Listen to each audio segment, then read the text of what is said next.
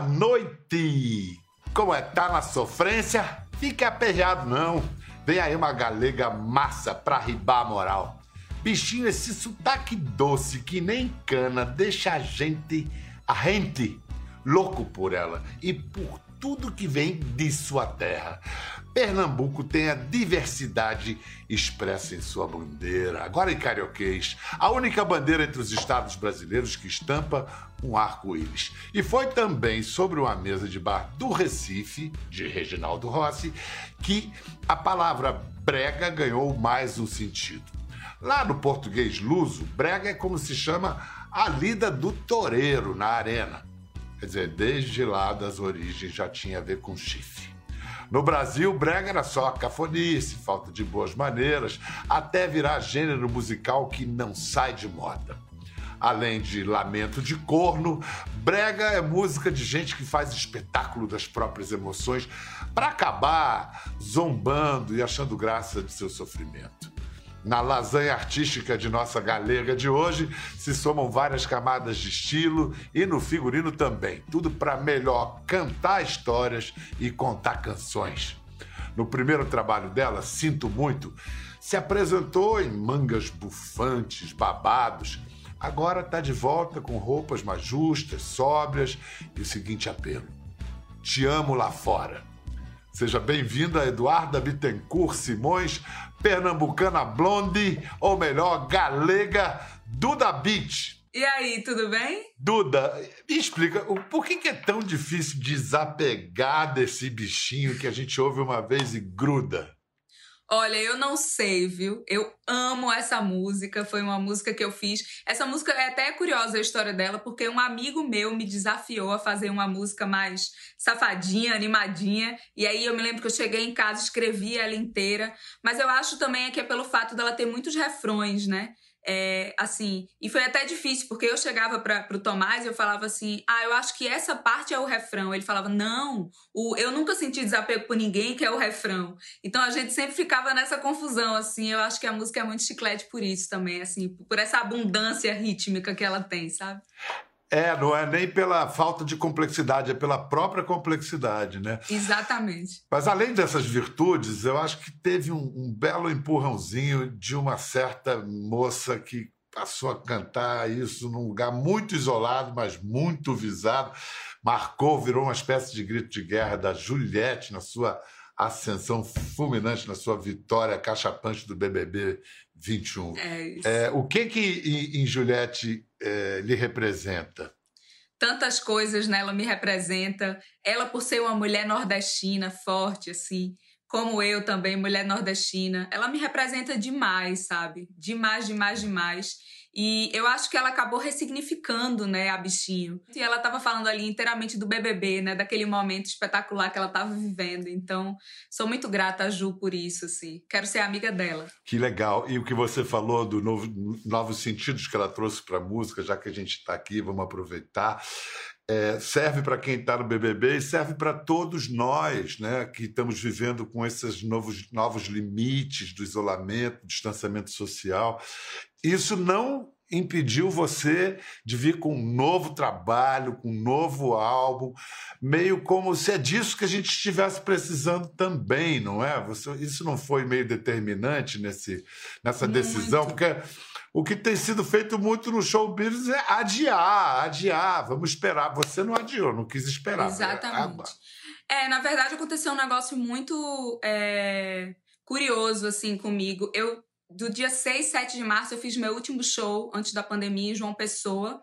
E eu já tinha pensado, bom, vou voltar para o Rio, vou tirar um tempo, é, vou alugar uma casa em Teresópolis, vou fazer uma imersão para fazer o disco. E enquanto estávamos lá, a gente soube da pandemia. Então foi uma coisa muito assim, confusa, né, pra gente. Eu costumo até falar que assim, minhas músicas não falam de pandemia, mas o, o, o ambiente, né, em que esse disco nasceu foi durante a pandemia, então eu também acho que acaba trazendo aí um lado mais melancólico nele, né? Um lado às vezes meio meio puta minha assim também, assim, meio, sabe, arretada, falando também o que eu queria. Daqui a pouco a gente vai falar mais do disco. Antes, vamos falar um pouco do Brega. Reginaldo Rossi, fala, meu mestre. Olha, o brega é uma coisa sensacional. Às vezes, quando você está mais promovido, aí as pessoas aceitam o seu brega como se fosse uma música internacional. O ano passado eu escrevi uma canção chamada Garçom. O garçom tinha que ser mesmo com a linguagem brega total. A música eu escrevi o ano passado, quando a minha mulher fugiu com o motorista do Júlio Iglesias. Sensacional! Sensacional. Foi, co- foi corneado, mas não foi qualquer um, não. Foi com o motorista do Júlio Iglesias. Que delícia! Caraca, que ele é Que demais, maravilha. né? É maravilhoso, ele usa no início ali a expressão.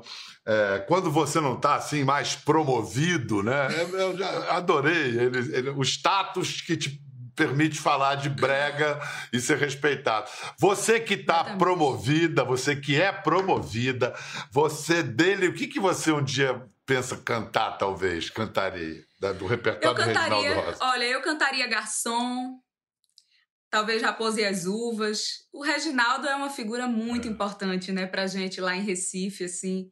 Eu sou apaixonada por ele, começando pelas roupas que ele usava, assim, também, né? Ele sempre estava muito galante, né? Mesmo sofrendo, ele estava galante. E isso é uma coisa importante se dizer, assim. Eu, A, a eu di- a dignidade, a dignidade da dor de corno, de cotovelo. demais. Exatamente, é. Tô Você- sofrendo, mas tô... É, você descobriu e consumiu o brega via televisão? Foi na televisão Sim, que você sim. Foi na televisão, ainda adolescente, assim. Eu me lembro que existia lá em Recife, né? Acho que ainda existe, os programas do meio-dia, né? E em cada, é, em cada emissora tava passando esses programas de brega, né?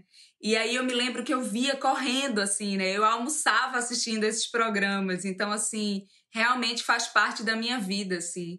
E, não sei, me lembro de tantas bandas legais que tocavam nesses programas é, Banda Metade, Nega do Babado, Kelvis Duran, né? Que é o Conde do Brega.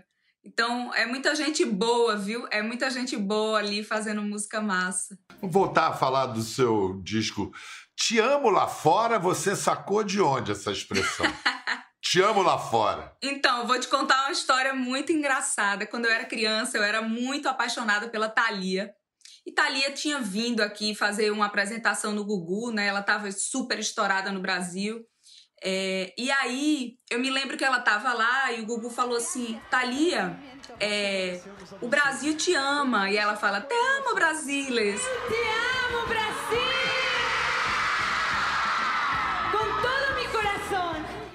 Tem uma galera do lado de fora do estúdio que eu acho que não conseguiu entrar, né, nesse momento. E aí falou assim, Thalia, lá fora, todo mundo te ama, a galera lá fora com cartaz, assim, do estúdio. Aí ela fala, te amo lá fora. E isso, isso foi uma coisa que ficou muito na minha cabeça. E aí, enquanto eu tava escrevendo as músicas do disco, pensando no conceito, me lembrei dessa frase. Essa frase foi uma frase icônica, assim, para mim. E, fa fazia total sentido com o que eu queria dizer, né? Que é, é, é, é essa coisa, assim, é essa percepção mais madura e mais distanciada do amor, do tipo... Você passou pela minha vida, nós tivemos né, uma relação, aprendemos um com o outro, continuo te amando, né? Mais distante, lá fora. Aqui dentro eu sou mais eu. Muito saudável essa atitude. É. E no disco você. Você tem essa característica de pegar ritmos e gêneros e dar um, fazer um melange ali. Tem o quê né, no, no disco de, de ritmos Olha. diferentes? O que, que você misturou dessa vez? Tem coco, tem maracatu, tem, tem trap, tem reggae também, tem house. House foi uma novidade, assim, pra mim. Né? O, o, o coco com maracatu também. Tem piseiro, né? Que hoje em dia tá estourado aí, né? Que é uma célula do forró que vem lá também do Nordeste. Então tem um monte de ritmo, só que tudo misturado com pop, né? E aí eu acho que acaba que as letras, né? Que dá esse laço aí na- nessa história, na narrativa, é que leva a narrativa e os ritmos vão só passando e dando corpo, assim. Eu, eu sinto muito isso. Vou aproveitar para agregar à conversa uma voz que fez par com a sua avó, né? a avó da Duda, e essa moça que a gente vai chamar agora participaram desse álbum. É uma voz que sobe, desce aquelas ladeiras de Olinda e acaba reverberando no coração do Brasil. Seja bem-vinda, Sila do Coco. Cheguei, tô aqui. Oi. Oi, dona Sila. Diga, Tudo meu bem, amor. meu amor?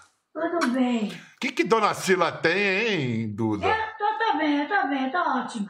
Eu quero saber o borogodó que você tem. Quero que a Muito. Duda me conte. Sim, Eu sou, sou muito amostrada. ela é Ah, é? amostrada mesmo. Diz que você tem um grito de guerra, Sila. Qual é? O grito de guerra, eu grito. Uhul! Aí o pessoal faz uhul! Aí eu digo, mas que beleza! Linda demais. Aí vai abrindo os caminhos. Como é que você começou a cantar, Sila? Eu sempre cantei, desde pequena eu cantava na escola. Eu estudava ali nos quatro cantos e cantava porque Paulo Molém cantava na rádio. Eu não tinha rádio em casa, mas escutava na casa da vizinha. Quando ele cantava Oh linda cidade heroica, monumento secular das velhas gerações. Meu pai fazia pouco em casa, todo mundo cantava. E minha avó também, mas hoje eu canto coco, porque eu comecei a cantar coco pensando em Jackson do Pandeiro. O pessoal me chama Jackson do Pandeiro de saia. Você já andou pela Europa e foi legal? Europa, Japão, Croácia, Barcelona. E foi cantando com a Nação Zumbi no Pátio São Pedro, que eles me apresentaram o pessoal da Europa e foi aí que eu cresci. Duda, por que Diga. que, co- como é que rolou essa participação da Sila do Coco no seu disco? e Como é essa participação? Primeiro, para mim é uma honra ter Dona Sila aí abrindo o disco, né? Cantando essa música tão linda que eu adoro. Né? A gente acabou usando dois samples do disco dela, né? Dona Sila e os seus pupilos, né? Da, da Lá Vem Ela Chorando e Coração de Papel. E a gente estava na imersão fazendo a música e a gente já tinha essa vontade de que fosse um maracatu. E eu lembrei de Dona Sila na hora. Eu falei, gente, tem que ter Dona Sila. Vamos colocar. Ela precisa abrir esse disco. Esse disco é tão importante para mim. Vamos nessa. E foi meio que assim. A gente colocou o sample, ficou lindo, né? Meses depois eu conheci Dona Sila pessoalmente, fui visitá-la e foi muito legal. Então, assim, uma maravilha. A música é Tu e Eu. A música Essa? é Tu e Eu. No início Tá. a gente chamava ela de Maracatu, Maracatu, e aí acabou ficando Tu, do Maracatu, e eu, com Dona Sila do Coco. Por que, que é tão difícil, Duda, encontrar um recifense com autoestima baixa? Ai, a gente tem muito orgulho das coisas que acontecem no nosso estado, né? Da nossa cultura, assim. É uma coisa muito forte dentro da gente. E eu acho também que isso é muito, assim, da criação, né? A gente, pelo menos eu, desde criança, aprendi muito a valorizar tudo da nossa terra, né? A minha avó era uma fuliã, assim, é, master. Ela sempre estava em todos os carnavais. É, ela saía no Bloco da Saudade. Então, assim, cresci indo com ela, vendo o Carnaval de Recife, né? que é esse carnaval lindo, multicultural, que tem todas as culturas ali reunidas. E é foda, é demais, assim, é, é, é muito emocionante para mim. Quantas vezes, sabe, vi ao lado da minha avó, da minha família, o maracatu passando, né? Os blocos líricos passando. Então eu acho que a gente é, é orgulhoso mesmo do que a gente tem, porque o que a gente tem é muito bom. Você ainda vai pro carnaval, Sila? Não, não vou mais porque eu tenho medo de que ninguém está respeitando e pular no canto e cair. Mas eu só pular no meio, no que o pessoal chama ruge-ruge, no meio, levando aqui, aqui, aqui, vem cá. Mas agora eu, eu fico de longe. Duda, eu sei que a gente tem uma surpresinha que você combinou com o pessoal aí do site do Conversa. O que que tem na sua playlist que ninguém imaginaria? tanta coisa, assim, a década de 80, a gente da outra vez que eu fui aí, a gente conversou sobre isso, né? Como eu sou apaixonada por essa música. É uma música que tem tudo a ver comigo, pelo drama, pelo exagero. Então, é, tem muita música da década de 80, George Michael, Sade, Tears for Fears, Duran Duran. Olha, queria agradecer muito. Sila do Coco, Dona Sila, muito obrigado pela participação. Foi ótimo conhecê-la, conversar com a senhora. Agradecer muito a você, Duda. Parabéns pelo novo Muito álbum. obrigada. Obriga- Todos agradecemos. Tudo de bom. Obrigada de demais. Bial. Até com a saudade. próxima. Beijo, Dona Valeu Sila. também. Ei, te amo, te amo. Te amo. Tchau, pessoal. Ficou curioso para ver as imagens do programa? É só entrar na página do Conversa no Globoplay. Tá tudo lá. Até a próxima.